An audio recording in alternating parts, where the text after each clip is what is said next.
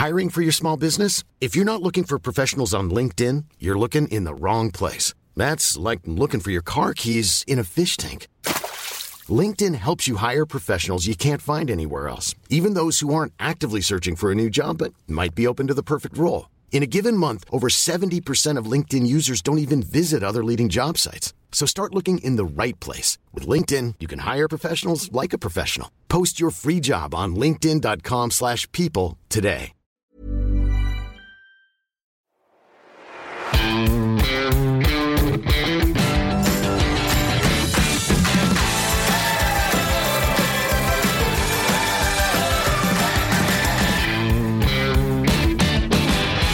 Moin und herzlich willkommen zu einem neuen Hörerinterview im Finanzrocker Podcast. Mein Name ist Daniel Kort. Das letzte Hörerinterview ist ja schon ein paar Monate her nämlich ziemlich genau ein halbes Jahr. Und äh, damals hatte ich Andreas zu Gast und mit ihm habe ich über die Investition in das eigene Humankapital und Amazon FBA gesprochen. Und deswegen war es jetzt an der Zeit für ein neues Hörerinterview. Und mit diesem Hörerinterview feiere ich eine richtige Premiere, denn mein heutiger Gast Axel Ritt ist der erste Podcast-Gast, bei dem ich selbst schon vor der Bühne stand. Axel ist nämlich Heavy Metal Musiker und vor ein paar Jahren habe ich ein Konzert von seiner Band Gravedigger besucht, aber vor noch mehr Jahren auch von seiner eigentlichen Hauptband Domain. Und im Interview erzählt Axel, wie man als Musiker heutzutage eigentlich überhaupt noch Geld verdienen kann. Vor allen Dingen während Corona, wie viel bzw. wenig man mit Streamingdiensten verdient und wie sich die Corona-Krise auf die gesamte Branche, aber auch auf ihn persönlich ausgewirkt hat. Bei ihm war es so, er hat die Corona-Krise genutzt, um seine Geldanlage in die eigenen Hände zu nehmen und ist damit in seinem Musikerumfeld ein echter Exot. Seine wichtigste Anforderung beim Thema Geldanlage Aussage, die Produkte, in die er investiert, sollen nachhaltig sein. Im Interview gehen wir dann darauf ein, wie sich das in der Praxis umsetzen lässt und wie seine Asset Allocation aussieht. Dabei berichtet er von seinem bunten Mix aus nachhaltigen ETFs, Einzelaktien, Immobilien, P2P-Krediten und auch Kryptowährungen. Und das heißt, das ist heute mal eine etwas andere Folge, aber über die Hälfte der über 70 Minuten geht nur um Geldanlage und ich hoffe, dass dir das gefällt. Was das Thema Hörerinterviews allgemein angeht, wir haben bei El Dinero, also das ist der neue Podcast, Podcast, den ich mit dem Finanzvisier zusammen mache, haben wir jetzt auch Hörerinterviews und da kam Anfang Mai das erste richtige Hörerinterview. Dort haben wir Christian zu Gast. Christian ist 50 und möchte in sieben Jahren, also mit 57 in Rente gehen und wie er das Ganze aufgesetzt hat und wie er plant, das erklärt Christian dann im Interview. Kleiner Hinweis dazu, er orientiert sich da sehr an meinem Podcast-Gast Georg, den ich im Januar zu Gast hatte, von dem Finanzblog Finanzen erklärt. Und äh, da geht es dann unter anderem um Entnahmepläne. Wenn dich das Ganze interessiert, dann hör einfach in El Dinero rein. Ja, damit würde ich sagen, gehen wir ab zum Interview mit Axel Ritt. Auf geht's. Meine Leitung geht heute nach Hessen zu Axel Ritt. Er ist Berufsmusiker und Gitarrist und Produzent bei der Heavy Metal Band Gravedigger. Darüber wollen wir heute natürlich auch sprechen, aber in erster Linie soll es um Geldanlage gehen. Erstmal herzlich willkommen im Finanzrocker Podcast, Axel. Ja, hallo Daniel. Vielen Dank für die Einladung oder dass der Kontakt überhaupt zustande gekommen ist. Das ist schon eine interessante Sache. Da hätte ich vor kurzem wahrscheinlich auch noch nicht mit gerechnet, dass ich jemals in einem Finanzpodcast zu sehen bin. Definitiv. Du hast mir vor ein paar Wochen eine E-Mail geschrieben und erzählt, dass du schon seit einiger Zeit den Finanzrocker-Podcast hörst. Wie bist du denn überhaupt auf den Podcast gestoßen? Ja, das ist eine interessante Sache. Ich habe so die letzten zwei Jahre oder sagen wir mal anderthalb Jahre äh, sehr intensiv daran gearbeitet, mein Wissen bezüglich Finanzen zu verbessern. Mhm. Das war wahrscheinlich einer der ganz wenigen Vorteile, die halt die Pandemie so mit sich gebracht hat. Und ähm, viele Sachen waren halt bei mir wirklich so, ich wusste nichts, um es mal vorsichtig zu sagen. Und ich mhm. habe einfach dann mal äh, so geschaut, wie ich in die Sachen mich da fortbilden könnte, bin durch YouTube und durch verschiedene Podcasts gelaufen und bin tatsächlich an Finanzrocker allein wegen der Aufmachung schon hängen geblieben, reingehört, für sehr gut befunden und dabei geblieben. Also du warst, äh, wie gesagt, nach Finanzfluss warst du mein zweiter Podcast, den ich äh, fest abonniert habe. Sogar Podcast sogar der erste. Bei YouTube warst du der zweite. Okay. Ja, das freut mich auf jeden Fall zu hören. Und du hast mir in der E-Mail auch geschrieben, dass zu viele meiner Gäste mit Rockmusik nichts anfangen können und dass du gerne etwas Rockmusik in den Podcast bringen würdest. Und äh, das ist für mich natürlich auch äh, eine willkommene Abwechslung. Ja, das ist, also ich würde sogar fast sagen, nicht nur wenige deiner Gäste, also ich hatte bis jetzt noch keinen bei dir gehört, der auch nur ansatzweise irgendwas mit Rockmusik anfangen kann. Ich will da jetzt gar keine Namen nennen, alles hervorragende Fachleute teilweise, aber die letzte Antwort beim Word Shuffle, das hat mich so geschockt, ich gesagt habe, wir brauchen allein mal so einen Quotenrocker, der wenigstens mal ein bisschen was mit deinem äh, Titel, mit deinem Finan also deinem Podcast zu tun hat. Genau, und mit dem äh, Thema Finanzen, weil bei den Hörern, da ist es halt auch so, dass viele auch nicht äh, auf Rockmusik stehen. Ja, das ist leider so das ist wahrscheinlich gar kein Klischee, sondern es ist immer noch so, dass halt äh, ich manchmal das Gefühl habe, dass das Thema Finanzen und Rockmusik oder alles, was auch mit in irgendeiner Form mit Gitarrenmusik zu tun hat, sich irgendwie anscheinend so diametral verhält. Ne? Also mhm. Manchmal glaubt man, dass man als Finanzmensch äh, oder jemand, der sich für Finanzen interessiert, sich nicht für Rockmusik interessieren darf. Ist eigentlich merkwürdig, aber ich habe tatsächlich auch die gleichen Erfahrungen in meinem Umfeld gemacht. Also ich bin wahrscheinlich einer der vielleicht sogar der einzige in meinem Profi-Umfeld, der sich mit diesem Thema wirklich ernsthaft auseinandersetzt. Und äh, ist wahrscheinlich einfach so. Mhm. Na, ich hatte in der Vergangenheit auch schon Gitarristen zu Gast, die konnten dann auch ein bisschen mehr mit Rockmusik anfangen. Es gab auch mal irgendwie eine E-Mail, das ist schon ein paar Jahre her, von einer Rockband, die auf Deutschland-Tour meinen Podcast im Tourbus gehört hat. Aber ah. das war dann auch keine Metal-Band, sondern ähm, das war so eine Pop-Rock-Band.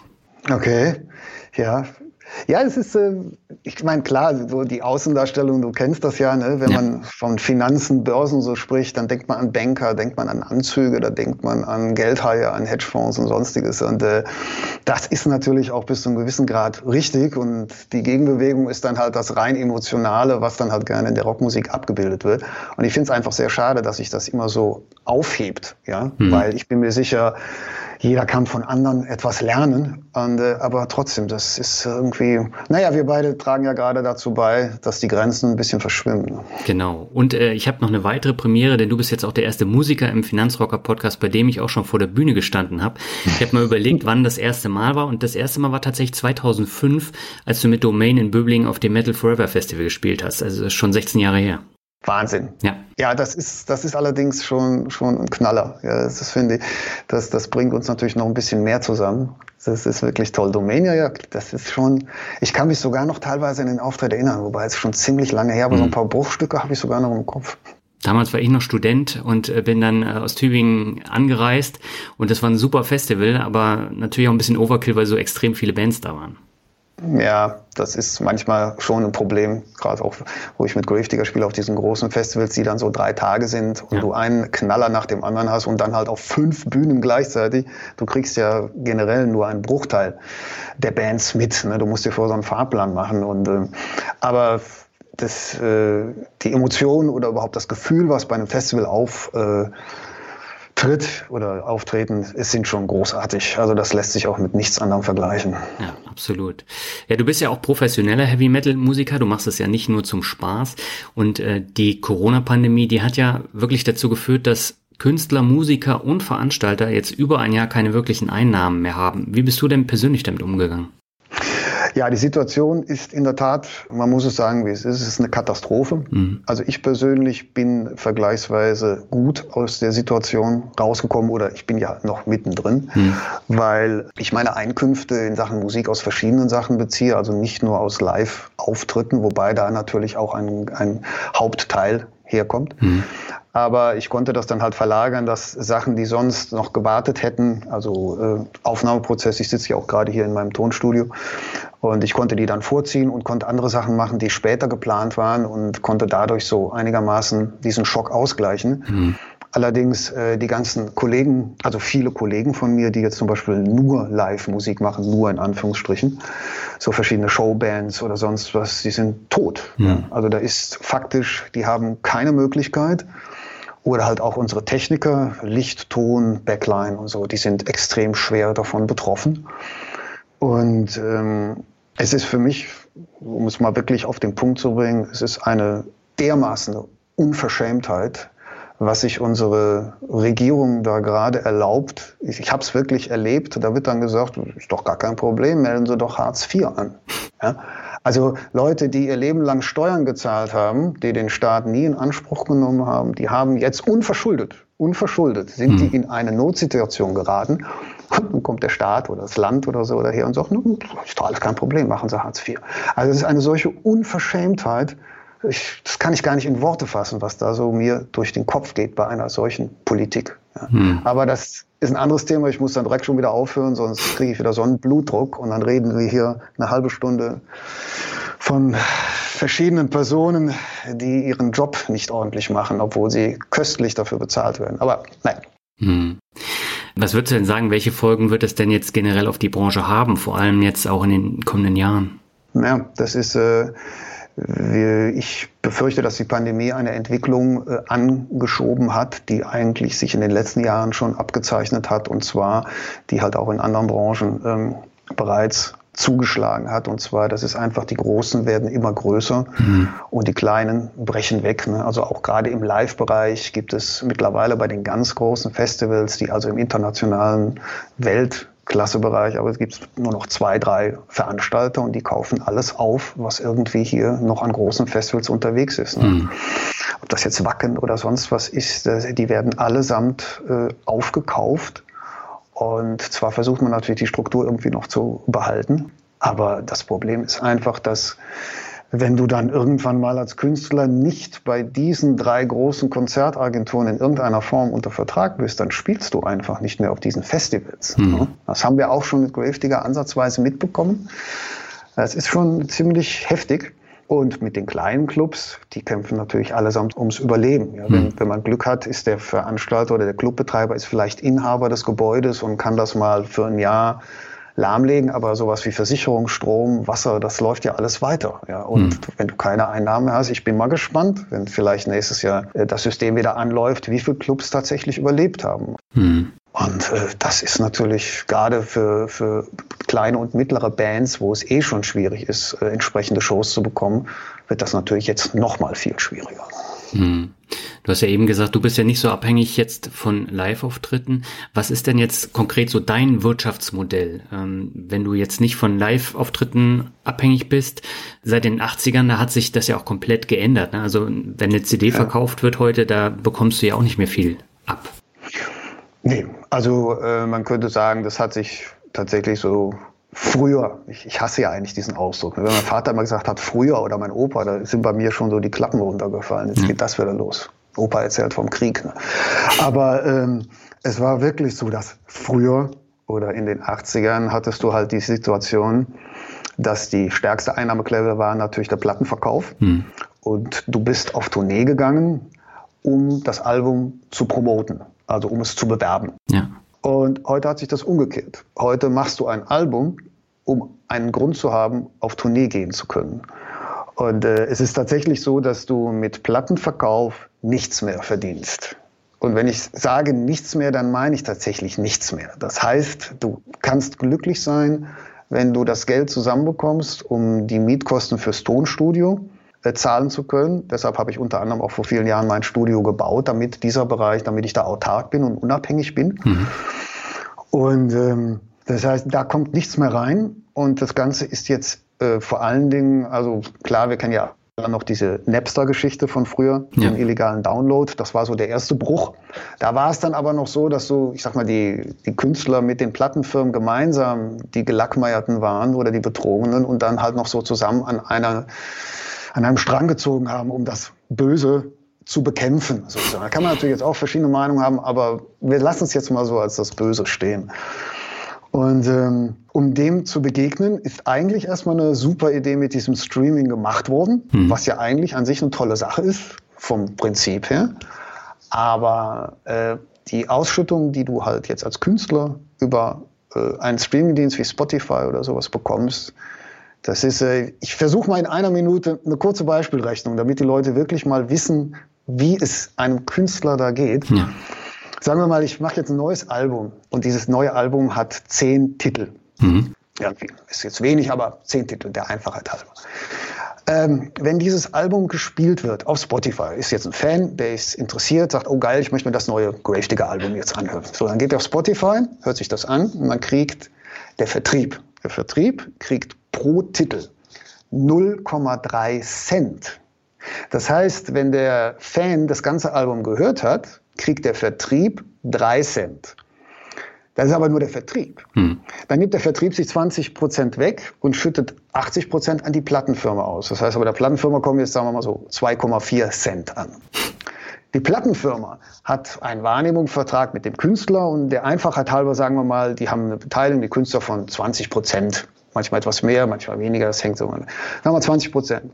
Das heißt, von den 2,4 kannst du jetzt rechnen, 10 Prozent, äh, also kommt ungefähr 0,4 Cent bei der Band an. Wir reden vom gesamten Album. Ja. Und wenn in der Band jetzt vier Leute spielen und die machen gleiche Aufteilung, bekommt jeder Künstler 0,2 Cent für das gesamte Album. Wenn dann also du absoluten Hardcore-Fan hast und er spielt das Album zehnmal, mhm. dann kriege ich als Künstler zwei Cent. Wenn der das hundertmal spielt, kriege ich 20 Cent. Ich weiß nicht, wie hardcore-mäßig ein Fan drauf ist, der ein Album seiner favorisierten Band 100 Mal auf Spotify anhört. Da kriege ich 20 Cent für. Für, zwei, für 1000 Mal anhören kriege ich 2 Euro. Ja? Und ich meine, das kann, kann man jetzt halt so. Und es geht, wenn du denkst, das geht nicht noch schlechter, das geht noch viel schlechter. Das waren jetzt gerade die Zahlen von der ersten Welt. Also wenn du ein Album in Deutschland, in den USA oder sonst wo hörst. Mhm. Wenn du jetzt in die dritte Welt gehst, in Indien oder China oder sonst was, ja, China kann man nicht als dritte Welt, aber sagen wir mal Indien, dann ist das nur noch ein Zehntel davon. Mhm. Weil die Ausschüttungen hängen ab, davon ab, wo du jetzt äh, du dich auf der Welt befindest, wie stark das Bruttosozialprodukt des jeweiligen Landes ist und so weiter. Und äh, wenn du jetzt halt Ed Sheeran bist oder so, ja, und hast Milliarden Streams, klar, dann bleibt bei diesem Verteilungsspiegel natürlich auch nochmal was hängen, beziehungsweise die haben auch direkte Verträge mit den äh, Streamingdiensten wie Spotify ausgehandelt, die deutlich höher sind, weil die halt sagen, pass mal auf, wenn ich nicht auf Spotify bin, dann hast du so und so viel mehr, weniger Umsatz. Und sagt Spotify, okay, Ed, dann kriegst du hier einen Sonderkurs, ne? mhm. weil die halt so ein starkes Zugpferd sind. Aber normale Bands, so wo ich drin arbeite, nichts. Und das, dadurch, dass es legalisiert ist, äh, sagt der Fan natürlich zu Recht, das ist doch geil, ich kann mir hier die Bands anhören. Ich selber nutze das gezwungenermaßen leider auch. Mhm. Wenn ein Kollege eine Band eine neue Platte rausbringt, dann höre ich da natürlich auch rein, auch über Spotify. Ja, ich habe auch einen Spotify-Account, aber ich hasse und verachte das System zutiefst. Ich mhm. muss es einfach mal so sagen. Ja. Und da kann man den Fans keinen Vorwurf machen, wirklich nicht, beileibe nicht. Aber wenn du als Fan eine Band unterstützen möchtest oder findest die toll, ne, geh zum Konzert, kauf auf dem Konzert das Album und kauf noch ein T-Shirt. Da sind wir nämlich beim entscheidenden Punkt. Du hast als Einkommensquelle heutzutage nur noch die Gagen hm. auf Platz zwei und ganz vorne das Merchandise. Also heutzutage wird der Großteil aller Einnahmen der Bands nur noch über Merchandise gemacht. Und GEMA kommt noch dazu, ne? Äh, GEMA kommt äh, hier und da dazu, ja. Allerdings ähm, die Verteilungsspiegel da sind natürlich auch entsprechend und es muss natürlich auch immer die Möglichkeit geben, dass die GEMA das Inkasso tatsächlich auch machen kann. Die GEMA ist ja eine Inkasso-Gesellschaft, die für den Künstler entsprechende Beträge eintreibt. Mhm. Aber das ist halt ein, ein sehr komplexes Teil. Du bekommst als Künstler, wenn du äh, eine Platte, äh, du hast eine Platte fertig, dann bezahlt die Plattenfirma oder je nachdem, wer die äh, CD herstellt, hast du ungefähr GEMA-Kosten von einem Euro. Und das wird dann darauf verteilt, wie viel äh, Künstler das Ganze, also die Musik konzipiert haben. Dann nimmt die GEMA sich natürlich auch nochmal so und so viel Prozent weg. Und der Musikverlag nimmt sich nochmal 40 Prozent weg. Und ne, also da kommt ein bisschen was drauf. Aber auch das sind äh, vergleichsweise kleine Beträge. Also wenn ich mal so schaue, was ich so im Jahr an GEMA bekomme, das ist immer noch vierstellig. Ne? Hm. Da ist also nichts, dass man sagen könnte, da geht richtig was. Ne? Ja, aber ähm, das heißt, wenn du jetzt Profimusiker bist und nicht nach links und rechts guckst und dich weiterentwickelst und weiterbildest, dann ähm, wird es immer weniger, was du Jahr für Jahr bekommst. Wenn ich da nicht als Produzent auftrete oder irgendwas anderes mache, dann äh, verdiene ich ja kein Geld jetzt gerade als Profimusiker. Ja, du verdienst, also ich habe das letzte Jahr faktisch äh, aus dem gesamten Live-Bereich nichts verdient. Keinen einzigen Cent. Mhm. Gut, die GEMA ist gekommen, weil die wird halt immer versetzt, um ein Jahr versetzt abgerechnet. Da ist natürlich mal was gekommen. Aber hätte ich jetzt nicht andere Einkommensquellen, zum Beispiel mich halt auch mit Finanzen auseinandersetzen und sonstige Sachen, dann äh, wäre das tatsächlich null. Aber ich habe allerdings natürlich auch auf der anderen Seite besitze ich viel zu viel, um irgendwas mit Hartz IV oder so machen zu können. Mhm. Aber viele Kollegen von mir sind da wirklich existenziell betroffen. Und äh, wenn man halt sieht, das sind natürlich zwei, dreimal ist eine kleine Unterstützung vom Staat gekommen. Das muss man jetzt der Fairness halber sagen bei den Solo-Selbstständigen. Nachdem die Leute ein Dreivierteljahr geschrien haben, wir können unsere Miete nicht mehr bezahlen, hat man sich herabgelassen jeweils mal einen kleinen Betrag, der so verklausuliert ist, dass möglichst viele Leute davon abgeschreckt werden und möglichst wenige ihn in Anspruch nehmen. Ja, und unser Kanzlerkandidat der SPD hat ja vor ein paar Wochen gesagt, ja, das war's jetzt. Ne? Also es ist nicht geplant für die Solos-Selbstständigen nochmal etwas zu machen. Wir impfen ja jetzt. Wir sind ja jetzt auch bei 20 Prozent. Ne?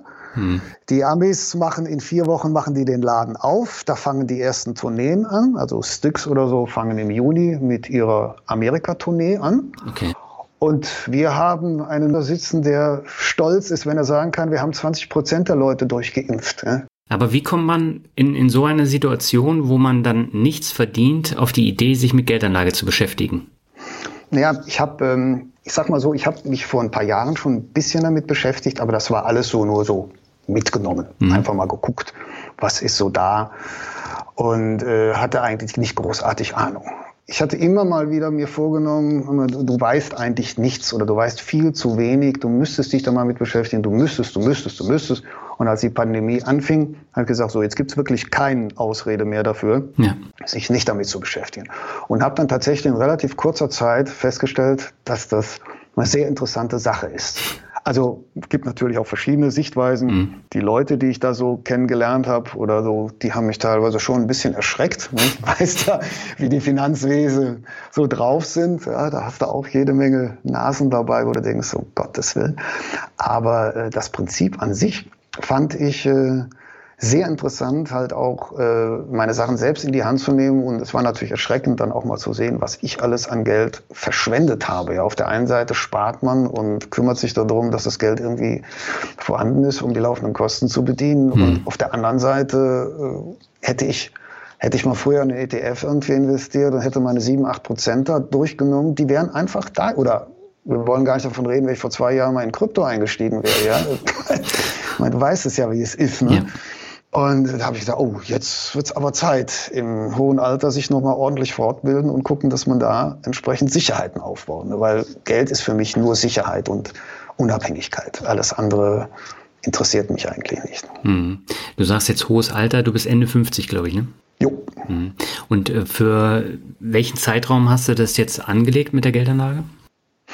Naja, bei mir in, in meinem Alter, wo ich bin, das war halt auch sehr witzig, nachdem ich dann halt ein Jahr eigentlich nur gelernt habe, wie ich Geld vermehren kann oder sichern kann, sonst was, habe ich dann irgendwann gesagt, jo, das ist ja toll, aber äh, im gleichen Augenblick für mich, ich sollte dann natürlich auch irgendwann mal ans Entsparen denken, weil genau. das bringt mir jetzt persönlich nichts in irgendeiner Form weiter anzuhäufen, anzuhäufen, dann hüpfe ich in die Kiste und die Erben freuen sich. Mhm. Ja, das ja, natürlich sollen die Erben sich auch freuen. Aber ähm, das heißt, ich bin tatsächlich jetzt auch schon so ein bisschen dabei, immer zu gucken, welche Sparpläne oder welche Anlagehorizont lohnt sich überhaupt für mich. Ja, also bei mir würde ich sagen, maximal zehn Jahre oder so, wahrscheinlich eher weniger, weil alles, was darüber hinaus ist, ja, ich hoffe, dass ich noch ein bisschen was drauflege, aber den Zeitraum will ich dann eigentlich lieber zum Aussparen nutzen. Hm. Wie sieht denn deine Asset Allocation momentan aus? Ja, ich habe eine, eine ziemlich wilde Mischung. Äh, also wilde Mischung ist, ist übertrieben. Ich habe ein Core-Satellite-System mir dann irgendwann mal zugelegt. Das heißt, mein Core-System sind im Prinzip drei große ETFs. Das ist ein MCI World, Europe und ein Emerging Markets. Der entscheidende Unterschied ist aber, vielleicht muss ich das vorausschicken, ähm, es gibt für mich einen Punkt, dem ich mein gesamtes äh, Investieren unterordne. Mhm. Und zwar ist das äh, Nachhaltigkeit, beziehungsweise soziale Verträglichkeit, Umweltverträglichkeit, vegan, der ganze Kram, der mit dem Öko-Krempel da zu tun hat, um es mal ein bisschen plump auszudrücken. Weil ähm, ich könnte es absolut, also wenn du mir jetzt zum Beispiel sagst, pass auf hier, ich garantiere dir, wir haben hier einen schönen Bayer Monsanto Abteilung, das wird garantiert 1000 Prozent nächstes Jahr zulegen. Garantiere ich dir schriftlich mit Future und allem. Ich würde es nicht annehmen, weil mhm. es ist für mich zutiefst, also ich möchte mein Geld auf keinen Fall in eine Firma in irgendeiner Form, sei es indirekt, ich weiß, viele sagen auch, das macht eh keinen Unterschied, aber ich möchte niemals, dass mein Geld dazu verwendet wird für Sachen, die ich zutiefst ablehne mhm. in, in, in meinem Verhalten. Und deshalb war tatsächlich meine Hauptaufgabe, immer ein Produkt zu finden, wo ich sage, das macht wirtschaftlich Sinn und es macht aber vor allen Dingen nachhaltig Sinn. Das heißt, bei mir ist alles SRI oder ESG und sonstige Sachen. Und das war gar nicht so leicht, da mal was zu finden, wo ich sage, okay, das macht Sinn. Zumal dann parallel dazu andere MCR Worlds liefen, die halt mehr Prozente hatten, die aber dann natürlich auch mit Monsanto und anderen Bayer, anderen Verbrechern zusammenarbeiten. Und das wollte ich auf keinen Fall. Mhm. Und, äh, das, und äh, ja, das sind so die, die Hauptsachen. Dann ist mein Portfolio auch recht techniklastig. Habe ich natürlich dann viel auf die Mütze bekommen, wie du ja auch, glaube ich. Ne? Mhm. Clean Energy. Ja. ne, da haben wir ja alle schön ordentlich verloren in den letzten Wochen und Monaten. Aber das äh, kann ich relativ gut aussitzen, weil ich bin mir recht sicher, ich bin auch im Arc drin, da von Kathy Wood heißt sie, ja, ne? genau. ich, die, ja. Und solche Sachen, die haben ja alle mächtig verloren. Die sind ja alle 10 Prozent oder noch mehr runter. Und ähm, habe ich gesagt, na ja gut, das, das ist halt jetzt so, aber ich bin mir relativ sicher, die kommen wieder. Und dann habe ich halt äh, neben diesen ganzen ein paar Einzelaktien, ein bisschen Spielgeld, habe auch so zwei Pink Sheets, die furchtbar in die Hose gegangen sind, auch muss man von ausgehen. Und ansonsten ein bisschen P2P und äh, ein bisschen mehr Krypto, was im Moment so mein Hauptfokus tatsächlich im Moment ist. Mhm. Und Immobilien hast du noch, ne? Immobilien habe ich auch, ja. Da bin ich allerdings, also ähm, ich besitze ein Mehrfamilienhaus, was äh, halt auch mir sozusagen die finanzielle Freiheit beschert, dankenswerterweise. Und ich bin in ein paar REITs investiert. Wobei, da bin ich eigentlich nur drin, weil ich dachte, naja, komm, mal ein bisschen diversifizieren ist, glaube ich, ganz gut. Äh, wobei die ja auch, ich glaube, die eiern so um die drei Prozent im Moment rum. Aber ja, ist, ist okay. Das heißt aber, die Immobilien spielen praktisch eine wichtige Rolle, weil sie dein Rückgrat, dein finanzielles Rückgrat auch bilden, ne? Ja, das ist, äh, das ist mein, mein großer Vorteil. Sie, ich sage mal, sie decken alle laufenden Kosten mhm. von mir. Und alles, was ich on top verdiene, kann ich dann investieren in Sachen, die halt in irgendeiner Form vonnöten sind. Es geht was kaputt, Waschmaschine geht kaputt, Auto geht kaputt, also all diese Sachen. Ja. Mhm. Und ähm, das funktioniert soweit ganz gut. Und wie gesagt, ich habe dankenswerterweise die finanzielle Freiheit. Und äh, gut, ich habe natürlich jetzt auch da, ich weiß nicht, irgendwie vier Jahrzehnte darauf hingearbeitet, aber ähm, so kannst du natürlich auch mal, wenn es mal schlecht läuft an der Börse oder so, dich immer noch relativ entspannt zurücknehmen und sagen, naja gut, das ist jetzt halt mal eine Rücksetzung. Ne? Die passiert immer wieder, das ist vorgegeben, das kann nicht immer nur bullish sein, es muss auch mal einen Bärenmarkt geben. Wobei ich glaube, vom Bärenmarkt sind wir noch weit entfernt. Aber ähm, ja, das bringt natürlich schon Ruhe. Und das ist halt unbezahlbar. Hm. Hast du denn jetzt während äh, der letzten zwölf Monate auch mit Kollegen über das Thema Geldanlage gesprochen oder haben sie gleich abgewunken? Was glaubst du? Sie haben gleich abgewunken, sind weggerannt. Brauchst du nicht mit anfangen. Hm. Also es ist ähm, die Leute wirklich sehr sehr auch intelligente Menschen und sehr belesen, wissend und sonst was. Wenn du mit diesem Thema kommst, dann geht natürlich auch allein schon aufgrund der Fachterminologie geht so vorne die, die Klappe runter. Mhm. Also ich würde mal sagen, dass äh, wahrscheinlich 99 Prozent aller Musiker nicht wissen, was ein ETF ist.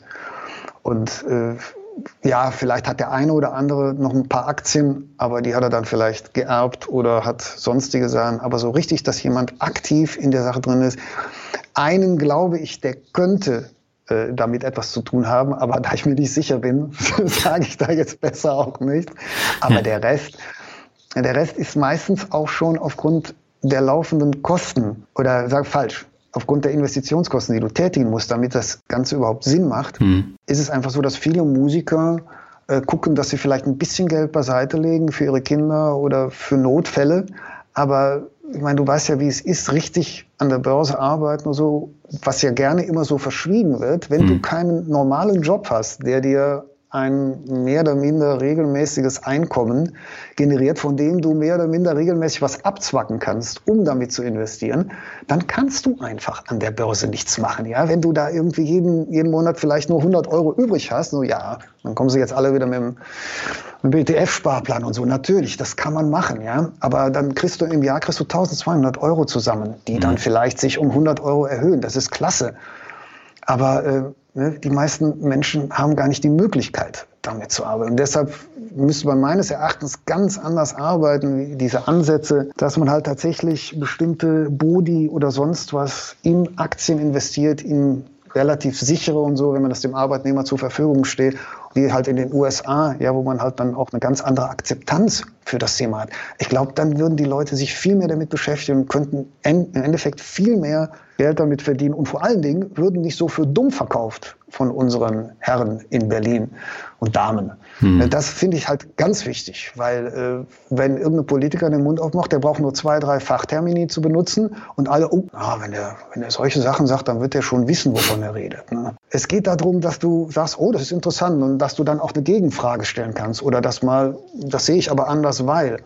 Das ist ganz wichtig. Ne? Hm, aber das ist ja im Finanzbereich genau das Gleiche. Wenn ich da jetzt mit einem spreche und ich habe keine Ahnung und da kommen dann so Begriffe wie TR oder ETF oder oh. SRI, ESG, ja. damit kann kein Mensch was anfangen, der sich noch nie damit auseinandergesetzt hat.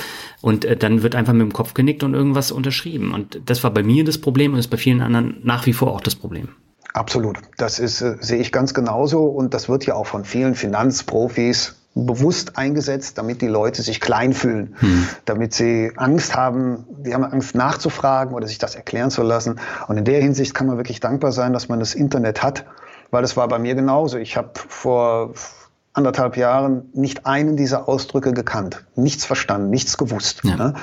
Und dann habe ich gesagt, aber Kinder, das ist doch keine Kernphysik das muss man doch lernen können, ja, und habe mich hingesetzt und habe ein paar Tage geopfert und die entsprechenden Videos und Podcasts. Und dann wird das einmal gesagt und dann denkst du, was hat er gesagt? Ich habe nichts verstanden. Dann wird es nochmal erzählt und nochmal erzählt und beim vierten Mal denkst du, oh, jetzt glaube ich, habe ich so die Basis verstanden. Dann hörst du es zehnmal und dann hm. hast du es verstanden. Der ganze, ganze, ganze Kryptokram zum Beispiel. Ich, der, wenn, wenn mir jetzt einer sagt, erklär mir die Blockchain, dann würde ich schon wieder irgendwie nach Worten ringen und versuchen irgendwann, weil den technischen Bereich ist nach wie vor, dass ich immer noch sage, ja, so das, die Basis habe ich verstanden. Hm. Aber es einem erklären, da fängt es schon an. Ja? Aber allein die Basis zu verstehen, ist ja schon ganz toll, dass du überhaupt mal verstehen kannst, worüber die ganzen Nasen sich da so unterhalten. Und das ist wichtig. Und wenn du dann anfängst, das zu verstehen, dann fängt es plötzlich an, Spaß zu machen tatsächlich. Und das ist äh, das, wo dann halt so immer die erste Grenze, ne, dass du diese erste Stufe nimmst, die musst du nehmen. Hm. Und dann läuft es. Jetzt hast du ja gesagt, du hast eine interessante ETF-Ländermischung mit den SRI-ETFs und äh, hast aber knapp 30 Prozent deines Portfolios mit einem aktiven Ökofonds hm. ausgestattet. Und die haben jährliche Kosten von 2,3 Prozent. Das ist ganz schön teuer, würde ich jetzt mal sagen. Warum hast du dich dafür entschieden?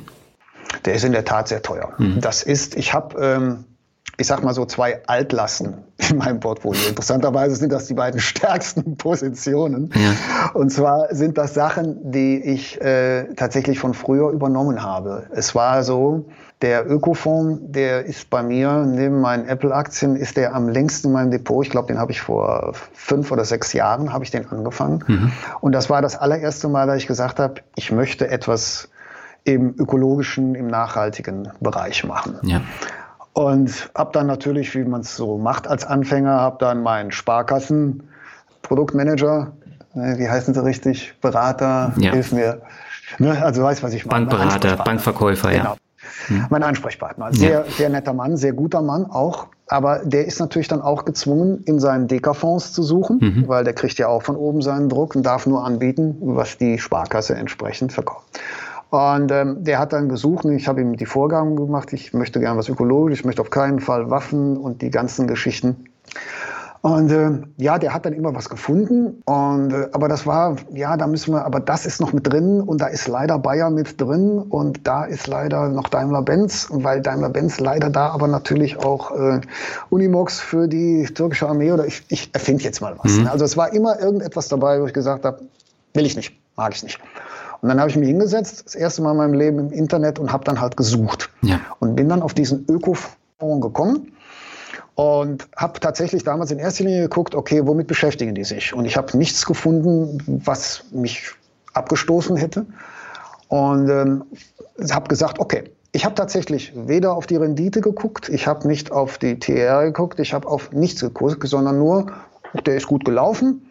Ich habe hier die Summe X, die investiere ich. Mhm. Und lustigerweise ist er tatsächlich auch gut weitergelaufen. Also der, der macht hier immer seine 12 Prozent, wo ich immer sage, prima. Gut, dann plaudern wir zwei davon, sind wir immer noch bei, zwei, äh, bei 10 Prozent. Hm. Und 10 Prozent finde ich eine gute Sache für ein Unternehmen, was ich komplett unterstütze. Würde ich heute nicht mehr so machen. Heute würde ich in ETFs dann mit irgendwas mit 0,4 oder 0,2 TER oder sonst was. Ne? Aber ich sage einfach, der läuft so gut, solange die Manager da ihren Job machen, ist das für mich okay. Hm. Da komme ich mit klar. Und mein zweiter großer Posten an Einzelaktien ist äh, Encavis. Ja. Das ist halt Wind und Solar. Und das ist, da bin ich so zugekommen wie die Jungfrau zum Kindle, weil die, ähm, äh, ich hatte früher mal, ich hatte auch einen Betrag, einen kleinen fünfstelligen Betrag, den ich damals investieren wollte, auch wieder in irgendwas Ökologisches.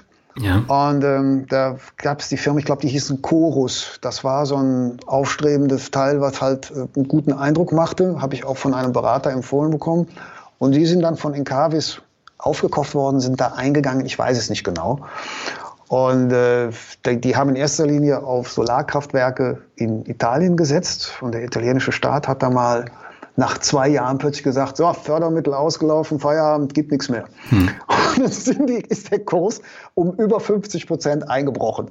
Und ich so, ach du meine Güte, was ist denn jetzt los? Ne? Und völlig am Boden zerstört.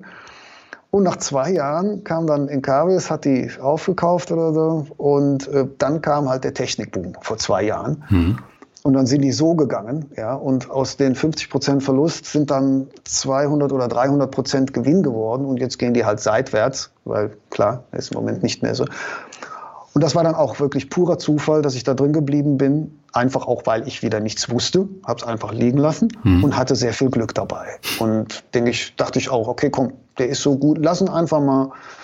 Und da kann ich immer noch raus, aber ich glaube auch, dass die ganze Technikbranche und äh, gerade der Energiebereich im Nachhaltigen ist die Zukunft und deshalb sitze ich da diese Flaute so ein bisschen aus im Moment. Hm. Ja, ich glaube, dein Encarvis-Bereich, ähm, der hat sich verdoppelt in den letzten Jahren. Ne? Ja, hm. es ist, äh, also es, ich muss nur mal gerade, ich, warte, ich habe doch hier, schauen wir doch mal gerade auf mein tolles, ich habe es jetzt tatsächlich auch dank dir ans Laufen bekommen. Im Portfolio Performance. Portfolio Performance. Sehr ja, gut. es hat ein bisschen gedauert. Einmal drei Tage investiert, geflucht und getobt. Heute Morgen hat es schon wieder die falsche Datei geöffnet, war wieder alles weg. Haben wir nochmal getobt. Und äh, jetzt geht aber, schauen wir noch mal gerade, Enkavis, äh, ja tatsächlich, genau, verdoppelt in den letzten zehn Jahren. Ja, war mal etwas höher, ist jetzt aber nochmal zurückgekommen und äh, hat sich verdoppelt. Mhm. Jetzt hast du ja schon die ETF-Ländermischung angesprochen. Ähm, du setzt auf eine Mischung aus 14% MSCI World, 10% äh, MSCI Europe und dann nochmal 8% MSCI Emerging Markets. Warum hast du dich für diese Aufteilung entschieden? Möchtest du einfach den US-Anteil runterfahren? Ähm, so könnte man sagen, aber ich würde es eher andersrum formulieren. Ich würde eher sagen, ich möchte den Europa-Anteil hochfahren. Mhm. Und zwar der Grund ist äh, für mich persönlich, ich äh, glaube, glaube zu wissen oder glaube, dass Europa von der Pandemie deutlich stärker äh, getroffen wurde als die USA und zumal sich die USA jetzt auch deutlich schneller von der Katastrophe erholen. Und äh, dadurch, dass Europa stärker getroffen wurde, ist natürlich auch der Eindruck da stärker. Dann sind aber auch die Möglichkeiten, sich zu erholen, sind wieder besser. Mhm. Äh, das ist ein, ein Punkt, der, der mich dazu getrieben hat. Und zum Zweiten bin ich immer so ein Typ, so support your local dealer. Das heißt, äh, ich, äh, wenn es einen deutschen ESG da gegeben hätte in der Art, hätte ich den wahrscheinlich auch nochmal vorgezogen. Aber Europa ist mir näher als die USA, zumal halt die USA ja in fast jedem äh, ETF übergewichtet ist, ja. ja. wenn man mal von so ein paar Sachen aussieht. Und in äh, Emerging Markets habe ich dabei, weil halt auch da die Hoffnung ist, dass das eine oder andere Schwellenland, wenn es sich dann erholt hat, auch entsprechend mit äh, also höhere Möglichkeiten, höhere Renditen bietet. Aber gerade Emerging Markets ist halt sehr schwer, ein ESG oder ein SRI zu finden, weil da ist natürlich nochmal die auf. Das heißt, äh, der äh, ESG, den ich da habe, der performt deutlich schwächer als die, die normalen Fonds, mhm. weil gerade in den Schwellenländern ist natürlich, was Umweltschutz und so angeht, ist es wahrscheinlich nochmal deutlich schwieriger, da entsprechend Gewinn zu machen. Aber wie gesagt, ne, ich ordne dem alles unter und ich mache lieber weniger Gewinn und gucke dann für morgens stolz in den Spiegel, als dass ich sage, naja gut, Hauptsache es gibt Geld und das ist halt auch so ein Punkt, der mich in dem Finanzbereich dann doch hier und da sehr stark abstößt, ja, wenn mhm. die Leute immer sagen, ja, ja, ist nicht so ganz ethisch in Ordnung, aber hier, der hat sowas von den Markt geschlagen letztes Jahr, ne? Und denkst, hey, nee, nichts für mich. Hm. Ich finde es aber interessant, weil äh, ich habe äh, mit dem Finanzvisier ja auch schon häufiger über diese nachhaltigen ETFs gesprochen und ähm, ich habe gesehen, du setzt auf iShares ETFs und ähm, mhm. iShares stammt ja von BlackRock und BlackRock investiert natürlich ja. auch in diese ganzen Unternehmen und äh, ja. wenn man das streng nimmt, dann dürfte man ja da eigentlich auch nicht in iShares äh, ETFs investieren. Das ist absolut berechtigt, der Einwand. Ich habe auch äh, überlegt, soll ich wirklich mit BlackRock irgendwas machen mhm. und habe mich dann da nochmal schlau gemacht. Und ja, die haben Dreck am Stecken oder besser gesagt, sie hatten Dreck am Stecken, weil ich habe im Moment den Eindruck, dadurch, dass sie so viel Prügel bezogen haben, wegen halt äh, ihrer dunklen Vergangenheit, sage ich mal, äh, haben die ja jetzt mehrere Programme gestartet, wo sie explizit darauf eingehen und sagen, ja, also wir fördern jetzt den nachhaltigen Bereich und wir achten darauf, dass halt nicht so viel Schindluder getrieben wird wie früher. Weiß, weiß ja, wie es ist. Das mhm. sind alles nur Äußerungen. Ob das stimmt, ob das umgesetzt wird, ist mal eine andere Sache. Aber ich würde sagen, give him a try. Zumal ähm, ich nicht weiß, ob ein Vanguard oder ein Fuzzi oder wie auch immer, ob die wirklich anders drauf sind. Da fehlt mir tatsächlich jetzt das Wissen. Und ähm, deshalb habe ich jetzt gesagt, okay, ich gehe mal in MSCI und also in iShares und äh, schau mal. Wenn die jetzt nochmal irgendwie so einen Klops sich leisten wie in der letzten Zeit, dann bin ich da auch weg. Mhm. Also sofort. Ja. Ich habe mal gerade parallel äh, geschaut, da wirst du jetzt wahrscheinlich umfallen, wenn ich dir das erzähle. Aber BlackRock hält zum Beispiel 7% Unternehmensanteile von Bayer. Ah, yes, ja. das wolltest du wahrscheinlich ja. nicht hören, aber ähm, das, das konnte ich mir jetzt nicht verkneifen. Ist, ist völlig richtig. Ne? Das, damit muss ich natürlich dann leben, wenn ich das jetzt so mache. Mhm. Die Alternative wäre tatsächlich äh, wahrscheinlich aus solchen Sachen komplett auszusteigen. Ja? Aber dann habe ich das Problem der Verifizierung ja. und ähm, ich bin weder fachlich noch zeitlich in der Lage, jetzt mir wirklich weltweit die Unternehmen rauszusuchen, wo man sagt, hier, da ist garantiert 100 Prozent. Also ich habe zum Beispiel Anleihen bei Vegans gekauft. Mhm. Da bin ich mir zu 100 Prozent sicher, dass das genau so eine Unternehmensanleihe, die habe ich, äh, die haben keine Aktien draußen, sondern nur Anleihen, Firmenanleihen, äh, Unternehmensanleihen. Ja. Äh, die machen, äh, der Coupon sind 8 Prozent, finde ich gut. Ich bin auch immer noch der Meinung, dieses, dieses ganze Gejammer nach dem Motto, ja, nur sieben bis acht Prozent, das schafft doch jeder. Ja, sei doch froh. Sei doch froh, dass jeder sieben bis acht Prozent schafft. Ja, immer diese, ich brauche 20 oder ich brauche einen Ten-Bagger oder mhm. was auch immer. Das ist doch alles scheiße. Die Leute sollen doch einfach mal ein bisschen den Ball flach halten und dankbar sein, dass die Wirtschaft überhaupt in irgendeiner Form Plus macht. Ja, ja das war auch schon mal ganz anders. Und deshalb, ähm, ja, äh, 8 Prozent für einen Laden, den ich zu 100 Prozent, weil ich bin halt auch Veganer, mhm. zu 100 Prozent unterstütze, finde ich toll. Ich habe schon überlegt, das Ganze aufzustocken, aber muss man mal gucken, wie sich die, äh, die hatten mal einen ziemlichen Down und sind gerade dabei, sich jetzt wieder zu holen. Aber ich glaube schon, dass die Firma überlebt und wenn die sich breiter aufstellen, dann gehe ich da auch noch mal rein, bin ich mir ziemlich sicher. Und sei es nur in Anleihen. Ne? Hm. Wie ganz heißt das Unternehmen? Ja, Veganz ist äh, der erste deutsche vegane Supermarkt. Mhm. Die haben in Berlin angefangen, hatten nur so einen Laden und ähm, das ist so, dass du halt alles, du bekommst ausschließlich vegane Produkte. Also mhm. für mich ist das so eine Art Schlaraffenland, da gehst du rein, du musst keine Verpackung angucken und hinten auf die Rückseite Inhaltsstoffe und so, sondern kannst einfach nehmen. Und ähm, der Chef davon, dessen Namen ich leider vergessen habe, ich glaube, der war mal früher bei Daimler-Benz mhm. im Management tätig, also richtig in der ganz hohen äh, Investitionsklasse, hat dann irgendwann mal so, ist morgens wohl aufgewacht nach dem Motto, so kann es nicht weitergehen, mein Leben ist sinnlos, wie kann ich meine Fähigkeiten, die ich von, vom Management äh, gelernt habe, sinnvoll umsetzen, hat, glaube ich, eine Veganerin geheiratet oder so und ist dann da drauf gekommen und hat jetzt eine sehr schöne Kooperation auch mit Edeka oder mit anderen, ich glaube bei Rewe auch. Also das heißt, die sind jetzt tatsächlich auch in den großen Mainstream-Supermarktketten äh, gelistet. Mhm. Und äh, das heißt, man kann die Sachen jetzt auch überall bekommen. Und das ist so, so eine Firma, das sind so meine Traumdinger. Ne? Oder halt jetzt Beyond Meat und sowas, die halt diesen, äh, diese berühmten Burger herstellen, die du geschmacklich nicht mehr von, von einem toten Tier unterscheiden kannst. Und äh, die sind leider auch schwer eingebrochen, habe ich auch Geld verloren, aber trotzdem, äh, da bleibe ich bei schon aus Prinzip. Aber du bist auch in Tesla investiert, ne? Ich bin auch in Tesla investiert, ja, richtig. Hm. Ja, das ist ja dann auch positiv gelaufen.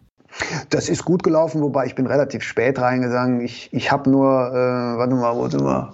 Äh, ich glaube, ich bin bei 300 rein, wenn mich nicht alles täuscht. Und hm. bin drin geblieben. Also ich habe die 900 oder so, wo wir waren, nicht mitgenommen, sondern ich bin halt so ein Buy-and-Hold-Typ, so ein Hodel. Und äh, äh ich warte einfach. Also es ist, die sind jetzt immer noch, glaube ich, bei 600 und äh, ich guck mal, ob Griffey Woods da recht behält. Das sehe ich noch ein bisschen skeptisch, zumal die anderen Hersteller ja jetzt massiv aufholen. Hm. Ich habe mich eh immer gefragt, wieso soll nur ein amerikanisches Unternehmen sowas äh, in, in entsprechender Qualität mit entsprechendem Hype-Faktor bauen. Du kannst mir nicht erzählen, dass, dass die deutschen Autobauer dazu nicht in der Lage sind. Das ist doch keine ja, ist doch nicht so, dass Elon Musk da irgend so ein geheime, geheimes Rezept irgendwo in der Schublade liegen hat, was niemand auf der Welt reproduzieren kann. Nein. Und, ähm, und ich glaube schon, dass, dass Tesla da jetzt auch unter Druck geraten wird, was von Daimler, von VW, von Peugeot, wie sie alle heißen. Die werden jetzt alle ganz mächtig da äh, auf den Putz hauen. Und, äh, aber ich glaube, das ist äh, ohne Tesla wäre das niemals, hätte sich das auch nur ansatzweise so entwickelt. Und allein dafür bleibe ich schon bei dem Laden weil ähm, ist so mein Ding. Elon Musk ist zwar sehr anstrengend, aber ist schon klasse irgendwo. Hm. Und warum setzt du jetzt neben den ganzen ETFs und den Einzelaktien auch noch auf Themen-ETFs, einfach um da auch ein Gefühl zu bekommen oder ist es ein einfacher Zock? Ähm, halbe halbe, mhm. würde ich sagen. Also die Technikdinger, ich bin halt so in, in Blockchain, in Future Mobility und halt auch den Clean Energy und so. Das ist so, ja, das ist fast schon Satellite. Also mhm. das ist eigentlich nicht mehr zu meinem Core-System. Und äh, das ist, ich setze darauf, dass es in den nächsten Jahren nach oben geht. Und da ich eh nicht plane zu verkaufen, es sei denn, ich müsste jetzt aus irgendeinem Grund eine große Investition tätigen und wäre gezwungen, was zu verkaufen, äh, glaube ich, glaube ich schon, dass ich auf jeden Fall meine Investitionen reinkriege, plus diesen sieben bis acht Prozent oder was auch immer. Und äh, das ist halt, wie gesagt, die meisten Sachen, ich gucke mir vorher halt immer im, im Factsheet an, welche Firmen drin sind und äh, schaue dann, dass die auch nicht irgendwelchen Dreck am Stecken haben. Und das ist dann halt auch mehr oder weniger wieder so ein veganer Laden, wobei es gab ja auch mal diesen veganen ETF oder mhm. es gibt den, glaube ich, immer noch in den USA.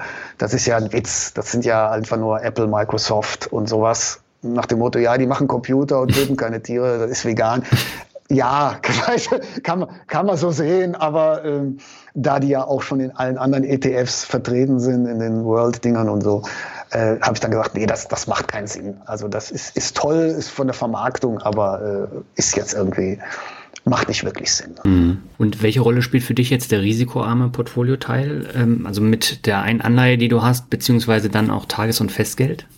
Ähm, ich habe ähm, für, für mein Mietshaus bist du ja gezwungen, mhm. immer ein, einen gewissen Sicherheitsanteil vorzuhalten. Das ja. heißt, du musst immer gucken, ne, wenn, wenn du einen Mieterwechsel hast, musst du meistens die Wohnung komplett renovieren, wenn irgendwie mal ein Schaden passiert oder sonst was. Also ich habe äh, einen, ja, einen entsprechenden äh, Betrag, der halt diese Sachen abdeckt auf einem Konto und auf einem zweiten äh, Festgeldkonto sind dann halt die ganzen Steuersachen. Ich mache das bei mir immer so, dass alles, was reinkommt, wird immer sofort vorm Zug 30 Prozent abgezogen und wird auf ein Festgeldkonto überwiesen, egal was es ist, ob es aus Miete, aus äh, Gagen, aus irgendwas, was auch immer, sofort 30 Prozent weg, dass wenn Vater Staat am Ende des Jahres kommt, ich dann nicht auf die Nase falle. Hm. Und das landet auch immer auf einem äh, Festgeldkonto und wird dann halt immer, wie man so schön am Ende des Jahres rebalanced, hat sich zu viel angesammelt oder zu wenig und was dann übrig ist, wird wieder in den Finanzmarkt investiert. Mhm.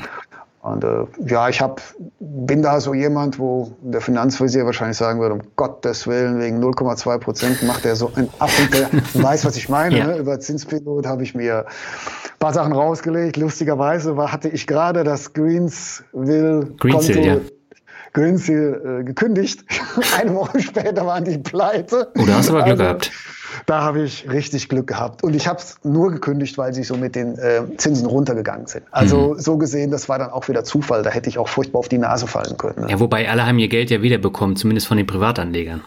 Ja, aber trotzdem, das ist natürlich erstmal ein ziemlicher Schock für ja. einen, ne? wenn, wenn, du das dann halt siehst. Und ich war da eh nur klein aufgestellt. Und äh, von daher, äh, ja, ich, ich, ich gucke, was ich halt da so einigermaßen. Es sind auch keine Riesensummen, wo man sagt, okay, wenn da jetzt wirklich Probleme wirklich du hast die Einlagensicherung von 100.000 und darüber komme ich sowieso nicht.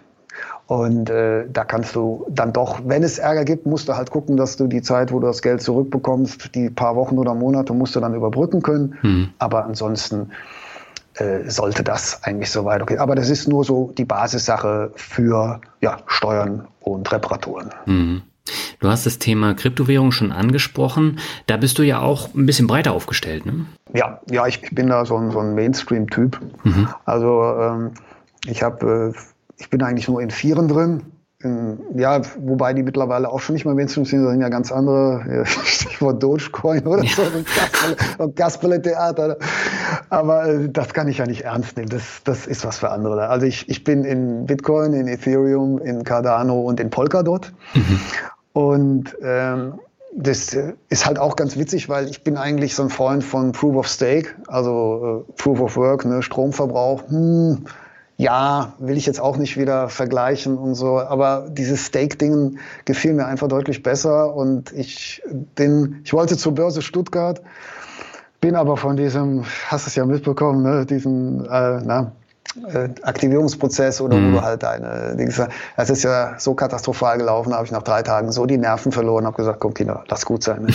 andermal. Ja. Und bin zu Kraken rüber und Kraken bietet halt für Polkadot ein sehr schönes Staking von 12 Prozent an, was mhm. ich eigentlich ganz toll fand und deshalb bin ich sehr stark in Polkadot investiert, weil die halt äh, sehr schönes Staking hatten. Und die anderen Sachen, äh, ich muss mal gucken, ich habe mich die letzten Tage jetzt ein bisschen mit, mit Lending beschäftigt, mit äh, Bitcoin und sowas, ob ich da vielleicht auch irgendwo reingehe. Mhm.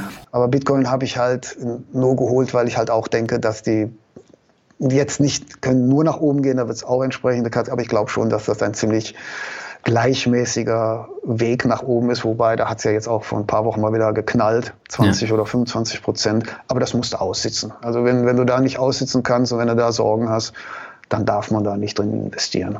Mhm. Und äh, da habe ich geguckt, dass ich mir so das Basiswissen ein bisschen draufpacke, damit ich zumindest weiß, was ich mache. Also nicht so total unvorbereitet reingehe. Aber auch da lerne ich jeden Tag noch dazu. Und äh, ob ich das wirklich mal so verstehe wie die echten Nerds, das würde ich mal mit einem großen Fragezeichen versehen. Aber ich weiß zumindest, was ich mache. Vielleicht kannst du ganz kurz nochmal Staking erläutern. Das wird vielen nicht im Begriff sein. Äh, ja, du hast für die, für die Erzeugung von neuen Coins hast du zwei Möglichkeiten. Du hast Proof of Work und mhm. Proof of Stake.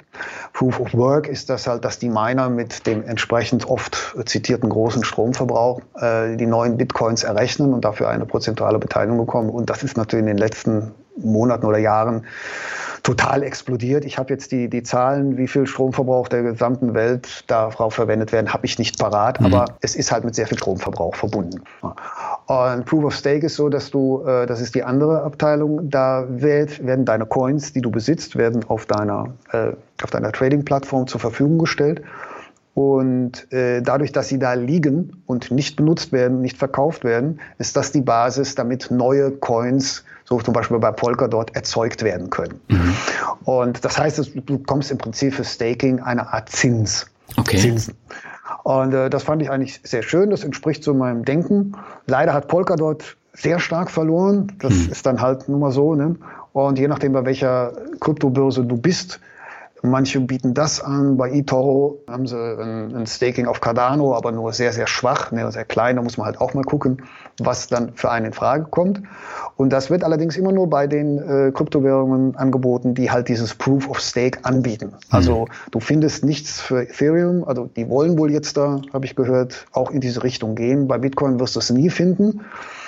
Und äh, deshalb ist mein Bitcoin ja, Bitcoin und Polkadot sind so meine beiden stärksten und Ethereum Cardano, die schlabbern so ein bisschen mit. Ne? Einfach nach dem Motto, auch hier ein bisschen aufteilen.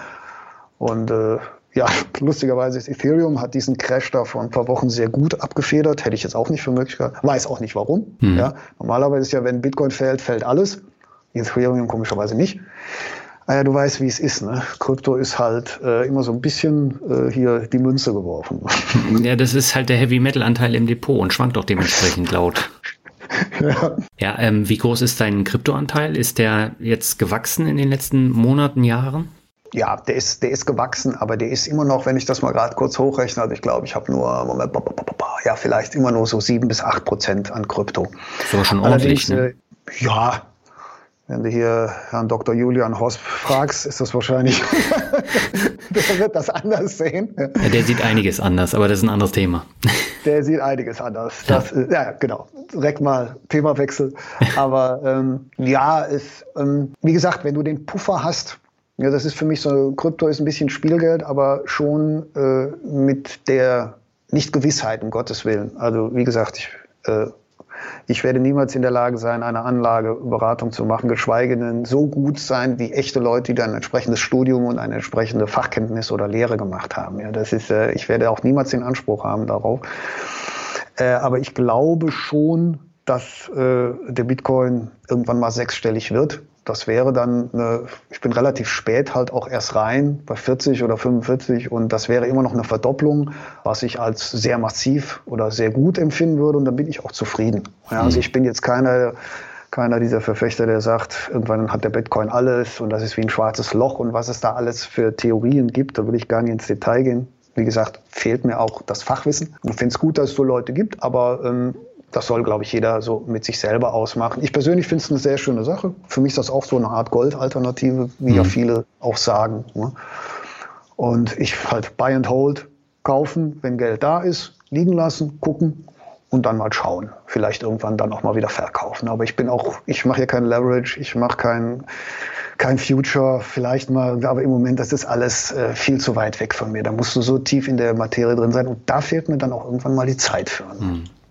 Du hattest äh, P2P-Kredite auch schon angesprochen. Ähm, auf welche Plattformen setzt du da? Ich bin bei den beiden großen, Mintos und Bondora. Hm. Ähm, ja, ist halt auch, äh, wird von vielen ja gerne so als Festgeld Alternative gesehen, halte ich für bedenklich. Ja, das ist komplett falsch. Ne, weiß mhm. ja, wie es ist. Ja, das, auch da muss man damit leben können. Das sagen ja alle. Ich wiederhole ja auch nur, was Fachleute gesagt haben. Ja. Mhm. Man muss damit leben können, dass der Laden morgen platt ist und du keinen Cent hast. Und äh, ich bin da auch nur mit fünf Prozent, glaube ich, oder so drin. Und äh, ja, das läuft, das funktioniert. Ich weiß, dass das im Ausland ist. Ich weiß, dass äh, wenn da jetzt wirklich der große Hackangriff kommt oder halt die sich total übernehmen und sich die Manager mit dem Geld aus dem Staub machen, muss man mit rechnen. Auf der anderen Seite Lettland, ja, die sind halt, äh, haben sich schon ordentlich gemacht in meinen Augen in den letzten Jahren, ja. Und äh, die sind nicht mehr so weit weg. In Frankreich oder äh, die Schweiz investiert hier und die Schweiz noch nicht mal EU, ne? Und mhm. da investiert jeder ohne zu fragen. Bei Lettland sagen sie alle, oh je, oh je, nur weil das mal Ex-Sowjet ist. Ich habe da das gleiche Vertrauen in die Leute, wie ich jetzt in Frankreich oder ja, was haben wir noch? Spanien, Italien. Italien. Okay, jetzt äh, äh, lass mal überlegen. Das wird schon eng. England ja. vielleicht noch, aber die sind ja auch nicht mehr EU. Ähm, nee, aber ich, äh, wie gesagt, ich, ich habe da die, die Mintos-Dinger, die eiern immer so bei 10% rum. Mhm. Ich bin da sehr konservativ, vorsichtig aufgestellt. Bondora ja bekanntlich 6,75, glaube ich, also fast 7. Auch da sage ich, komm, wenn was übrig ist, hin, lass liegen. Wenn nicht übrig ist, auch nicht schlimm. Mhm. Ja, wobei ich habe jetzt halt festgestellt, äh, dass äh, das bei mir, bei Mintos jetzt eingebrochen ist. Also die zehn Prozent habe ich über Jahre gehabt, aber jetzt durch die ja. Ausfälle ist es runtergegangen. Ich habe oh. im Plus gemacht, aber ähm, habe das jetzt tatsächlich mal zusammengerechnet und ähm, ich komme bei P2P-Krediten halt mm, jetzt nicht mehr daraus, wo das Rendite-Risikoprofil eigentlich hinzeigen sollte. Und Verstehe. spätestens dann ist der Moment zu sagen, bis hierhin mit dieser Plattform, aber nicht weiter. Auf jeden Fall. Mhm. Das, das sehe ich genauso, weil äh, da habe ich ja auch keine Emotionen drin in eine P2P-Plattform nach dem Motto, äh, da weiß ich auch nicht, was, was mit meinem Geld letztendlich gekauft, finanziert oder sonst was wird. Ja? Vielleicht baut da auch einer einen Schlachthof mit oder was weiß ich. Ne, das, ist, äh, das wäre auch nichts für mich. Und deshalb, da würde ich tatsächlich auch nur die reine Rendite sehen. Ja, ja. und das würde ich an deiner Stelle äh, ganz genauso machen. Mhm. Also, wenn das irgendwie unter 8% oder unter 7, das lohnt sich nicht mehr Nein. dann. Ne? Ja, vor allen Dingen, der äh, muss sich ja die Steuern noch abziehen und dann macht keinen das Sinn. Das kommt auch noch oben drauf. Ja, ne? genau. Also dann, dann lieber in, ja, was halt sonst dir etwas mehr liegt. Ob es wieder in ETF oder vielleicht halt auch mal ein bisschen Spielgeld daraus ziehen oder so, man weiß es ja nicht. Ne? Naja, ich habe äh, das Geld rausgezogen und bin damit in Kryptowährung gegangen. Und da ist ja. die Rendite deutlich besser. Absolut, das ist richtig. Aber da brauchst du auch Nerven wie Stahl, ne? Absolut, genau. absolut. Wie sieht es denn bei dir jetzt aus? Ähm, du weißt ja nicht, wie es weitergeht und wann es überhaupt weitergeht mit dem Thema Musik. Du willst aber trotzdem weiterhin ETFs, Aktien besparen. Ähm, Im Moment habe ich die mal ausgesetzt, meine mhm. Sparpläne. Ich hatte die letzten Monate welche und bin dann auch wie du äh, tatsächlich jetzt in Krypto gegangen. Mhm. Und alles, was im Moment so übrig ist an, was dann vielleicht monatlich mal liegen bleibt oder sonst was, äh, das wird im Moment in Krypto investiert. Und äh, ich, es kann aber auch sein, dass ich vielleicht irgendwann nochmal wieder sage, hm, ist doch nicht so meins. Ich gehe vielleicht doch mal wieder eher den, den sicheren Weg. Mhm. Aber da lockt halt im Kryptobereich, lockt im Moment die Rendite. Aber ich bin da sehr vorsichtig. Du weißt ja, wie es ist. Der Herr Biden sagt, äh, kriegt dann irgendwann von der Lobby gesagt, hör mal, ja, Bank of America, das ist alles nicht so, wie wir uns das vorstellen. Wir mhm. müssen uns hier mal was einfallen lassen. Dann gibt es irgendeine Restriktion, da gibt es irgendeine Besteuerung oder sonst was, so durch die Hintertür. Und dann sieht das alles schon wieder ganz anders aus. Im Moment hast du ja noch Wilden Westen. Ja. Und das hat ja auch was, das ist ja auch spannend. Mhm. Allein schon, du kennst es ja, ich, ich mache so einmal am Tag, gucke ich in mein Portfolio rein und im Prinzip tut sich eigentlich nur im Kryptobereich was nach oben und nach unten. Der Rest schlabbert da so seitlich vor sich hin, mal ein mhm. bisschen mehr, mal ein bisschen weniger, sagst du, oh schön.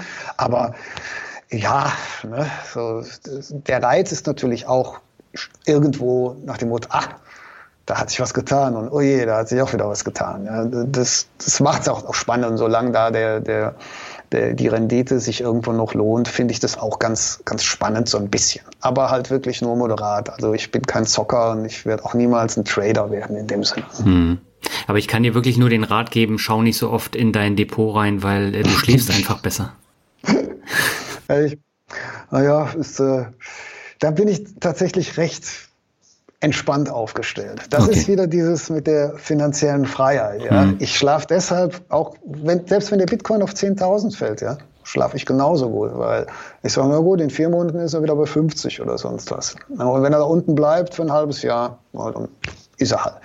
Und äh, das wäre völlig anders, wenn ich natürlich anders aufgestellt werde. Da gebe ich dir völlig recht. Mhm. Hast du dir denn jetzt Zukunftspläne aufgestellt für die kommenden Monate oder ein, zwei Jahre? Oder hast du dir gesagt, das macht keinen Sinn, jetzt groß zu planen, weil keiner weiß, wann der Lockdown zu Ende ist und wann auch wieder Konzerte stattfinden können? Ja, also wir sind äh, jetzt im musikalischen Bereich, äh, sind wir natürlich mitten in der Planung eigentlich eigentlich auch den ganzen Lockdown durch, weil mhm. du musst halt immer, du hast ja eine Vorlaufzeit für Tourneen oder für Festivals von mittlerweile einem Jahr. Das heißt also, äh, wir sind ja jetzt auch wieder für Wacken 2021 bestätigt worden. Und äh, es ist, ja, wir können nur gucken, klappt oder klappt es nicht. Wir hatten ja 2020 äh, 40 Jahre Gravedigger und haben sehr viele sehr große Shows geplant mit mhm. entsprechenden Sondermusikern und sonst was. Ist ja komplett abgesagt waren. Wir waren bei fast allen großen Festivals in Europa ge gebucht. Mhm. Die sind dann glücklicherweise alle auf 2021 geschoben worden. Jetzt haben wir den gleichen Scheiß schon wieder. Das mhm. heißt, alle sind mehr oder minder abgesagt worden, bis auf Wacken. Da warten wir jetzt alle noch drauf. Mhm. Ja, und wenn Wacken sagt, nee, wir schaffen es leider auch wieder nicht wegen den Auflagen, dann geht's bis 2022. Ne? Dann ja. hoffst du halt, dass auch alle Festivals dich jedes Jahr dann weiter verpflichten. Und dann müssen wir halt 40 Jahre plus zwei Gravedigger feiern, so ungefähr. Und äh, das heißt, du musst jetzt schon ständig, oder unsere Europatour findet im Januar statt. Mhm. Das ist sowas, das ist jetzt so auf der Kippe, ja, nach dem Motto, selbst wenn es stattfindet, der Vorverkauf ist natürlich bei allen Bands, inklusive Gravedigger, bei null. Mhm. Logisch, die Leute haben alle Sorgen, klappt das, klappt das nicht. Und dann hast du so, sagen wir, zwei, drei Monate vor, vorher, wenn dann jetzt nicht Ende des Jahres der Vorverkauf anzieht, dann kannst du die Tour wieder nicht planen. Also du bist ständig in, also du guckst eigentlich täglich darauf, was in Berlin beschlossen wird, ja. wie die Impfzahlen sind, um dann halt hochrechnen zu können. Und äh, das bringt natürlich immer eine ziemliche Anspannung rein. Und, äh, aber planen mache ich im Prinzip rund um die Uhr. Hm. Ja, ihr habt ja letztes Jahr auch ein echt cooles Album rausgebracht mit Fields of Blood. Und äh, das konntet ihr natürlich auch nicht äh, bewerben in Form von Natur, ne? Ja, das war ein sehr großes Problem. Wir hatten letztes Jahr eine Corona-Show in der Schweiz mit Hygieneauflagen. Yes. Mhm. Das Thema, also die Show war toll, die Fans waren toll, aber die Umstände sind natürlich sowas von abtönend, das kann man sich kaum vorstellen. Ja. Aber egal. Und äh, das stimmt, wir haben ein komplett neues Album draußen und äh, haben das einmal ansatzweise vier Titel davon live spielen können und nichts. Und wir sind jetzt schon dabei, die nächsten Songs fürs nächste Album zu schreiben, obwohl ja. das alte Album noch nicht promotet werden konnte. Hm. Und boah, also das ist, du musst ja auch diesen, diesen Tonus beihalten. Du kannst ja jetzt nicht sagen, ja, wir haben vor drei Jahren aber ein Album geschrieben und das konnten wir bis jetzt nicht promoten, sagt der Fan. Jung, drei Jahre, ja, das ist eine lange Zeit. Wir wären dann mal mit was Neuem. Ja. Mhm. Und das heißt, wenn wir dann nächstes Jahr spielen, dann haben wir zwei Alben zu promoten, plus die ganzen Klassiker, die alle hören wollen. Also da könnten wir fünf Stunden auf der Bühne stehen, da hätten wir immer noch nicht genug gespielt wahrscheinlich. Ne? Mhm. Das ist, äh, das ist schon, schon schwierig, aber da musst du dich dem, ja, dem Markt beugen. Das mhm. geht halt nicht anders. Ja, und du musst halt schauen, wie gerade Konzerte dann auch angenommen werden, wenn jetzt die Impfquoten deutlich äh, höher sind. Ähm, nicht jeder hat dann Lust auf Konzerte zu gehen, ne? weil die Unsicherheit wird wahrscheinlich dann auch noch vorhanden sein. Ja, also solange die äh, Herdenimmunität nicht hergestellt mhm. ist, kannst du da im Prinzip nichts machen. Das ja. muss man einfach so sehen. Ähm, die Leute haben, klar, die haben Angst, das verstehe ich auch.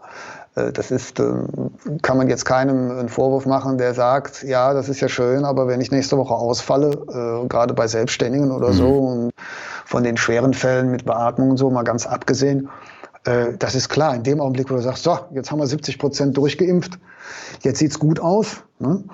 Und also wie bei einer normalen Grippe sozusagen, da ist es ja auch so, dass man halt nicht überprüft, wenn im Herbst die Grippe kommt, ob da einer zum Konzert geht oder nicht. Und genauso muss es letztendlich mit Corona laufen. Und deshalb bin ich halt auch so verzweifelt, was die Unfähigkeit äh, mit den Impfkampagnen angeht. Ja? Mhm. Wenn du halt hörst, dass Serbien halt nicht in der EU hat zu Anfang der Pandemie alles gekauft, was sie irgendwie an Impfstoffen bekommen und laden jetzt, das muss man nicht ausfinden, Serbien, ne? Mhm. So, zweite, dritte Welt, gehen hin und laden ihre Nachbarländer ein. Wir haben so viel Impfstoff, viel zu viel für unsere Bevölkerung. Kommt doch vorbei, macht euch ein nettes Wochenende, werdet ihr geimpft, umsonst umsonst geimpft. Du kannst da hinfahren über die Grenze, sagst guten Tag, lässt dich impfen und fährst wieder zurück und musst noch nicht mal was dafür bezahlen in Serbien. Hm. Und wir in Deutschland, ja, unser Hochtechnologieland mit unserem, was die Deutschen alles können, eiern da rum am letzten Platz mit einer ja, und meine gesamte Branche stirbt, weil solche Idioten nicht in der Lage sind, einen ordentlichen Plan aufzusetzen. Ne? Hm. Ein Viktor Orban sagt einfach, dieser Parasit setzt sich dahin und sagt, oh, ich bin zwar in der EU, ich nehme zwar die Milliarden Fördergelder, aber ansonsten mache ich impfmäßig auch mein eigenes Ding. Dann kaufe ich halt ein bisschen Sputnik, doch egal, was die anderen machen. Hauptsächlich kriege ich meine Milliarden hm. und kann mich bereichern.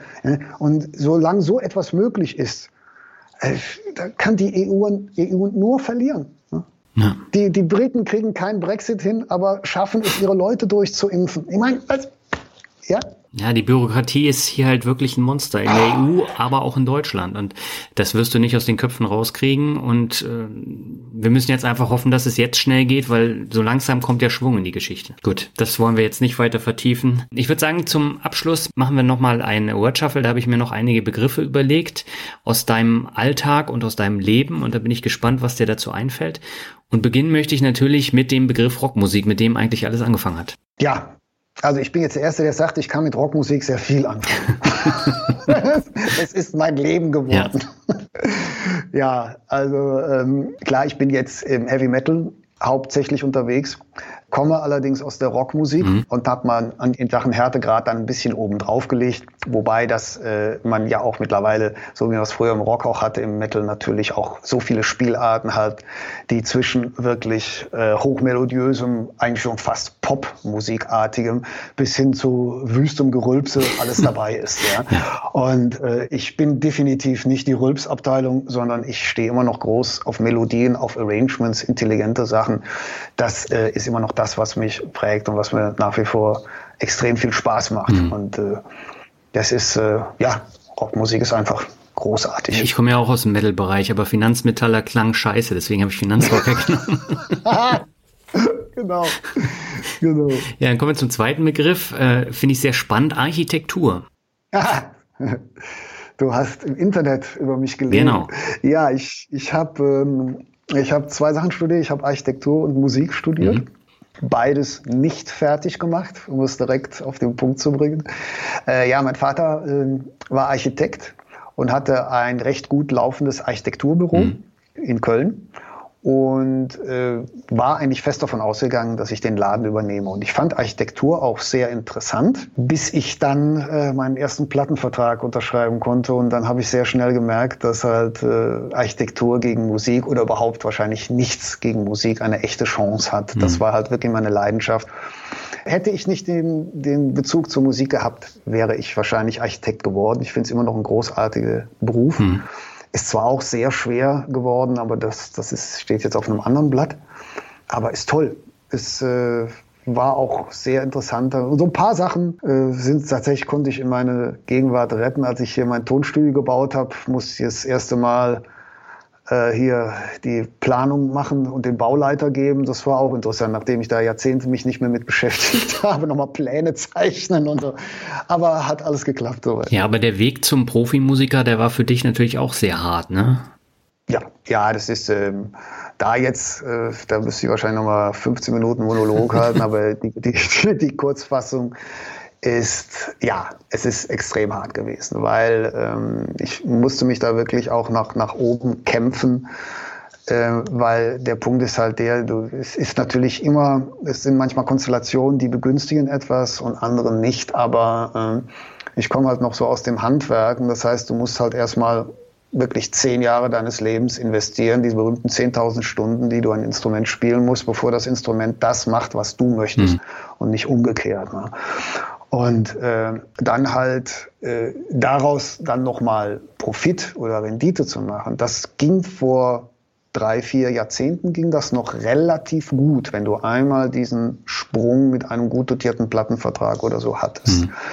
Aber das hat sich halt sehr stark verändert und äh, ich muss es ganz hart wirklich mal aussprechen. Also wenn du jetzt ein aufstrebender Musiker bist, unabhängig wie gut du bist, ich traue es mich kaum auszusprechen, aber du hast keine Chance. Mhm. Du wirst in dieser, in dieser Konstellation, wie unsere Gesellschaft Musik definiert und äh, konsumiert, wirst du niemals in der Lage sein, eine Familie zu ernähren und Sicherheiten zu bieten. Mhm. Du kannst das kombinieren, indem du halt dann noch Lehrer bist und unterrichtest oder so. Ja, da kriegt man das dann zum Teil hin.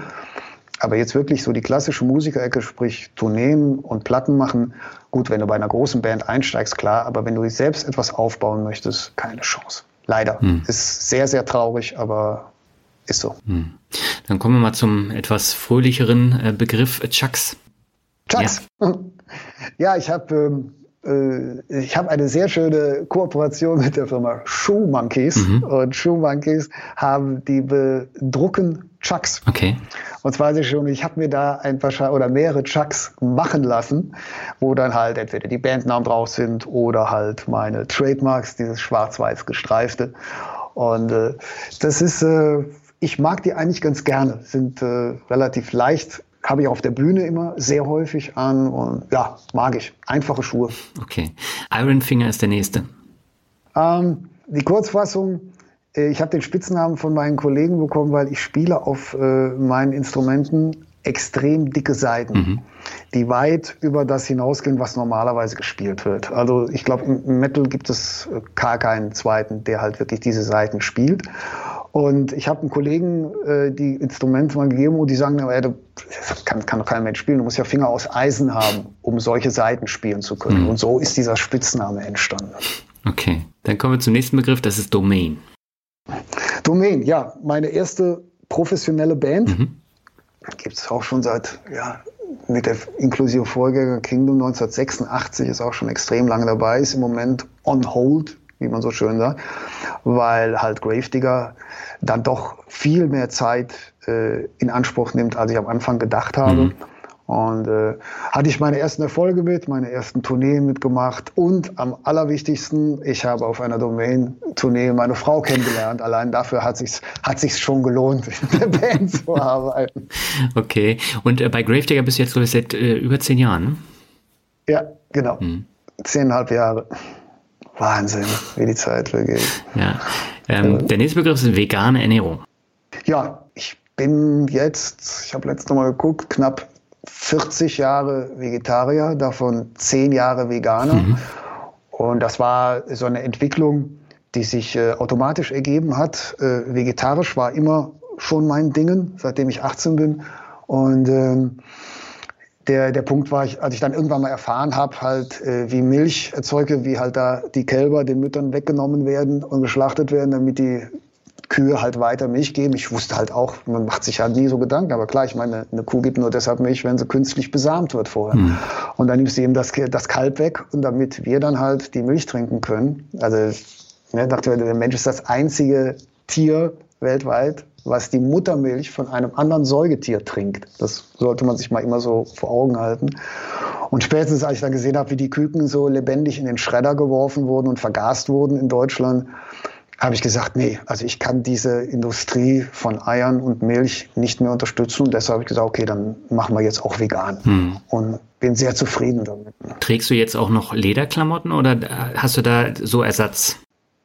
Ich alle, alles, was auf der Bühne bei mir nach Leder aussieht, ist alles Kunstleder. Mhm. Es gibt mittlerweile sehr gute Kunstledersachen, die von der Qualität äh, Tierhaut in keinster Weise irgendwie nachstehen äh, kann man sehr, kann man auch deutlich leichter reinigen oder waschen zum Beispiel, weil es ja im Prinzip ein Kunststoff mhm. ist.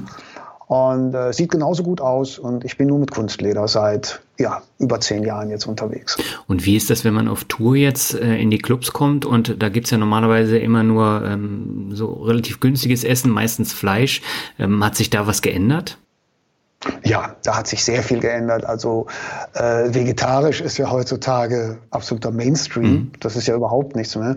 Und selbst im veganen Bereich ist das in äh, 95 Prozent aller Clubs und Länder wirklich überhaupt kein Thema. Es gibt das eine oder andere Land, also zum Beispiel Russland oder Griechenland, tut sich da noch ein bisschen schwerer. Aber äh, wir haben in Ecuador auf einem riesen Festival gespielt und äh, die Cateringfrau war selber Veganerin mhm. und ich hatte ein, ich hatte eine riesige Platte. Da hätte ich irgendwie einen Monat von essen können, nur die feinsten Leckereien vegan und der Rest bekam so die üblichen Standarddinger dahin geworfen. Mhm. Ich kam mir vor wie der König. Also du siehst selbst im Urwald, das war wirklich so ein Festival im Urwald. Selbst da, äh, je nachdem, wer dafür verantwortlich ist, gibt es überhaupt keine Probleme. Also das, das ist wirklich äh, kein Problem mehr heutzutage. Okay. Der nächste Begriff ist Hellrider. Ja, Hellrider ist ähm, eine neue Band, die ich mit dem Gravedigger-Sänger Chris Boltendahl gemacht habe. Wir hatten vor vier Jahren beide mal so die Idee nach dem Motto, wir würden gerne mal sowas, so eine richtige Rotz-Rock-Band machen, mhm. so ein bisschen Richtung alte Motorhead und sowas, wo also wo es wirklich einfach nur knallt, raushauen, Spaß haben, so ein bisschen bikerlastig und äh, hatten die Idee vor vier Jahren mhm. und hatten auch schon Logo und sonst was. Aber auch da war es dann so, dass Gravedigger dann doch viel mehr Zeit in Anspruch genommen hat, als ich am Anfang dachte. Und äh, jetzt haben wir dann die Pandemie dazu genutzt, äh, entsprechend das Debütalbum äh, zu machen. Das kommt jetzt am 28. Mai 2021 raus. Mhm. Wir haben die Videos abgedreht, die Promotion läuft gerade auf Hochtouren. Und äh, macht sehr viel Spaß und wir haben zwei ganz hervorragende Kollegen, den Steven Busso am Bass und den Tim Breidemann am Schlagzeug, zwei Poser, wie sie im Buche stehen. Also mit der Band live zu spielen, da bin ich schon total heiß drauf, weil das wird mit Sicherheit ein Knaller. Hm. Das wird bestimmt sehr schön. Ja, ich drücke euch die Daumen für den Start. Danke. Den der vorletzte Begriff ist, äh, das sind mehrere Begriffe, Sex, Drugs und Rock'n'Roll. Ja. ja, ja, das war mal so in den 80ern. All, ja, genau. All, alles gehabt, alles genossen, alles uninteressant geworden. Ne? Also, nee, stopp, falsch. Drugs und Rock'n'Roll. Ne? Was ist? Rock'n'Roll ist geblieben, Sex ist geblieben, Drugs, nee. Nee, das hat irgendwie so, ist, äh, bin wahrscheinlich der einzige Musiker in meinem Umfeld, der noch nie gekokst hat und sonstige Sachen. Also das war irgendwie nie mein Ding. Ich hab, äh, konnte damit nichts anfangen.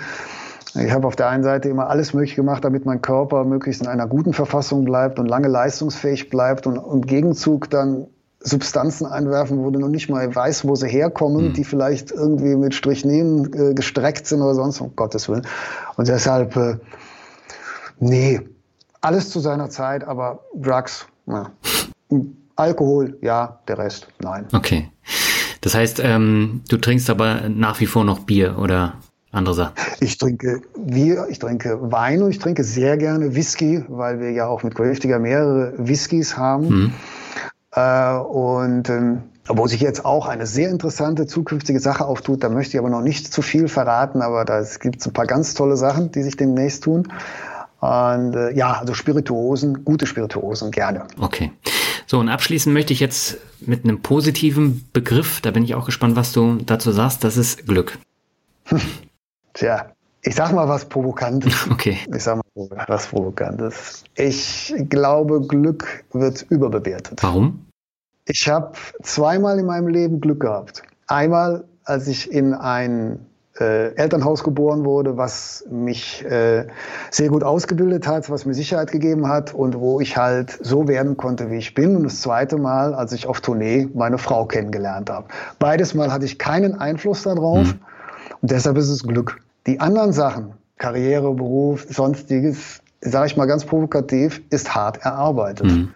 Jetzt könnte man natürlich sagen, ja, aber jetzt hier, das wird Gravedigger, das ist doch bestimmt Glück. Ja, könnte man so definieren. Es war aber auch so, dass der Chris mich kontaktiert hat, weil wir im Vorfeld uns bereits kannten und er hat festgestellt, dass ich ein sehr loyaler Partner bin. Ich bin sehr fleißig und ähm, ich habe die Jobs, die wir zusammen hatten, wir hatten vorher so im Musikbusiness zu tun, habe ich immer ordentlich ausgeführt. Ich habe ihn nie hintergangen in irgendeiner Form. Und so gesehen ist es dann auch wieder eine Leistung, wo er dann gesagt hat, hey, das könnte der richtige Mann für, für Gravedigger sein. Ja. ja. also das heißt, äh, ich glaube tatsächlich, dass man, bestimmte Sachen sind Glück, ja, meine genetische Zusammensetzung könnte man sagen, ja, ist Glück, hm. aber das wird mir oft zu häufig als Entschuldigung genommen, nach dem Motto, ja, der hat kein Glück gehabt oder die ist halt, die hat viel Glück gehabt. Ich glaube, da ist meistens viel mehr Arbeit hinter, als man so im ersten Augenblick sieht. Mhm. Ja, also harte Arbeit gehört definitiv dazu, aber das Quäntchen Glück kommt ja dann meistens auch mit harter Arbeit zusammen. Ja, hilft dir selbst, dann hilft dir Gott. Ne? Das ist auch so ein, so ein Spruch, der wahrscheinlich da so ein bisschen herkommt. Ja, das stimmt. Axel, vielen Dank für das sehr interessante Gerne. und meinungsstarke Interview und es hat mir viel Spaß gemacht. Ja, kann ich nur zurückgeben. Vielen Dank. Ich hoffe, ich bin nicht zu vielen Leuten auf die Füße getreten mein altes Problem, wenn ich einmal ins Reden komme. Aber äh, ich hoffe, die Leute können das entsprechend abstrahieren und sehen es nicht ganz so eng, wie es vielleicht in meiner Wortwahl hier und darüber gekommen ist. Ja, das denke ich aber schon. Gut, freut mich. Ja, soweit das Interview mit Axel Ritt. Als ich damals den Finanzrocker Podcast gegründet habe, da habe ich natürlich auch überlegt, ob ich dann Musiker einladen kann. Ich habe es an der einen oder anderen Stelle in Mixtapes schon gemacht. Das waren aber YouTube-Musiker oder auch, ja, keine Profimusiker, sondern die haben dann ähm, parallel dazu Musik gemacht. Aber ansonsten habe ich darauf verzichtet. Im Interview habe ich es ja schon angesprochen, es gab vor Jahren mal eine Band, die den Finanzrocker Podcast im Tourbus tatsächlich gehört hat aber von denen habe ich auch nichts mehr gehört. Und ich hatte vor Jahren mal Stefan zu Gast und Stefan hat ja bei einem Heavy Metal Label gearbeitet und hat da auch so ein paar Einsichten in einem Hörerinterview gegeben in die Szene. Aber das ist tatsächlich jetzt der erste Musiker mit Axel, den ich selber schon auf der Bühne sehen konnte. Einen zweiten Heavy Metal Gitarristen gibt es im Sommer bei Mir Mut zum Glück. Das ist aber ein komplett anderes Interview als jetzt äh, das Finanzrocker Interview. Da geht es überhaupt nicht um Finanzen, sondern um äh, grundsätzlich komplett andere Themen. Und äh, ja, da bin ich auch auf das Feedback gespannt. Und der Musiker ist auch nicht ganz so bekannt wie Axel, aber hat auch bei einer sehr bekannten oder bei mehreren äh, bekannten deutschen Bands gespielt. Ja, und bevor ich jetzt zum Ende des Podcasts komme, habe ich noch zwei Bewertungen. Die erste stammt von Zeilenende und er schreibt eine Besonderheit unter den Finanzpodcasts. Deines Finanzpodcasts ist eine schöne Abwechslung unter denjenigen Podcasts, die kein Problem damit haben, dass wir in einer Welt leben, in der gesellschaftliche Probleme auf das Individuum zurückgeworfen werden. Nicht, weil er sonderlich kritisch ist, aber weil er persönlich ist. Einblicke in sein eigenes Streben nach finanzieller Unabhängigkeit gibt und das alles in herrlich unaufgeregter Art vorträgt. Ja, herzlichen Dank für die Bewertung. Und ich glaube, letztendlich kann man sich auch nur unterscheiden, indem man eben seine persönlichen Erfahrungen wiedergibt. Die sind bei jedem komplett anders und äh, jeder hat ja auch andere Anlagestrategien und geht anders an das Thema ran und ist anders dran gekommen. Und ich glaube, das macht es aus. Wenn jeder nur das Gleiche erzählen würde und machen würde, dann wäre es ja tot langweilig. Und deswegen gibt es hier im Finanzrocker Podcast auch Heavy Metal Gitarristen in Hörerinterviews zu hören. So, und die letzte Bewertung für heute stammt von Sisu17 und er oder sie schreibt bester Finanzpodcast. Hallo Daniel, vielen Dank für deine tollen Interviews. Du schaffst es immer wieder, interessante Leute vor dein Mikrofon zu holen und sorgst dadurch für Abwechslung und Inspiration. Mach weiter so. Ja, auch dir herzlichen Dank für die tolle Bewertung. Damit bin ich jetzt tatsächlich am Ende dieser etwas längeren Folge angekommen. In zwei Wochen geht's weiter. Dann gehen wir richtig tief in ein Thema rein, das wir schon mal besprochen haben vor einigen Jahren. Mein Gast war auch schon zweimal zu Gast und ist jetzt das dritte Mal dann zu Gast. Und äh, das Interview ist noch länger geworden als diese Folge. Und da widmen wir uns dann einem Spezialgebiet der Geldanlage. Bis dahin wünsche ich dir alles Gute und sag ciao.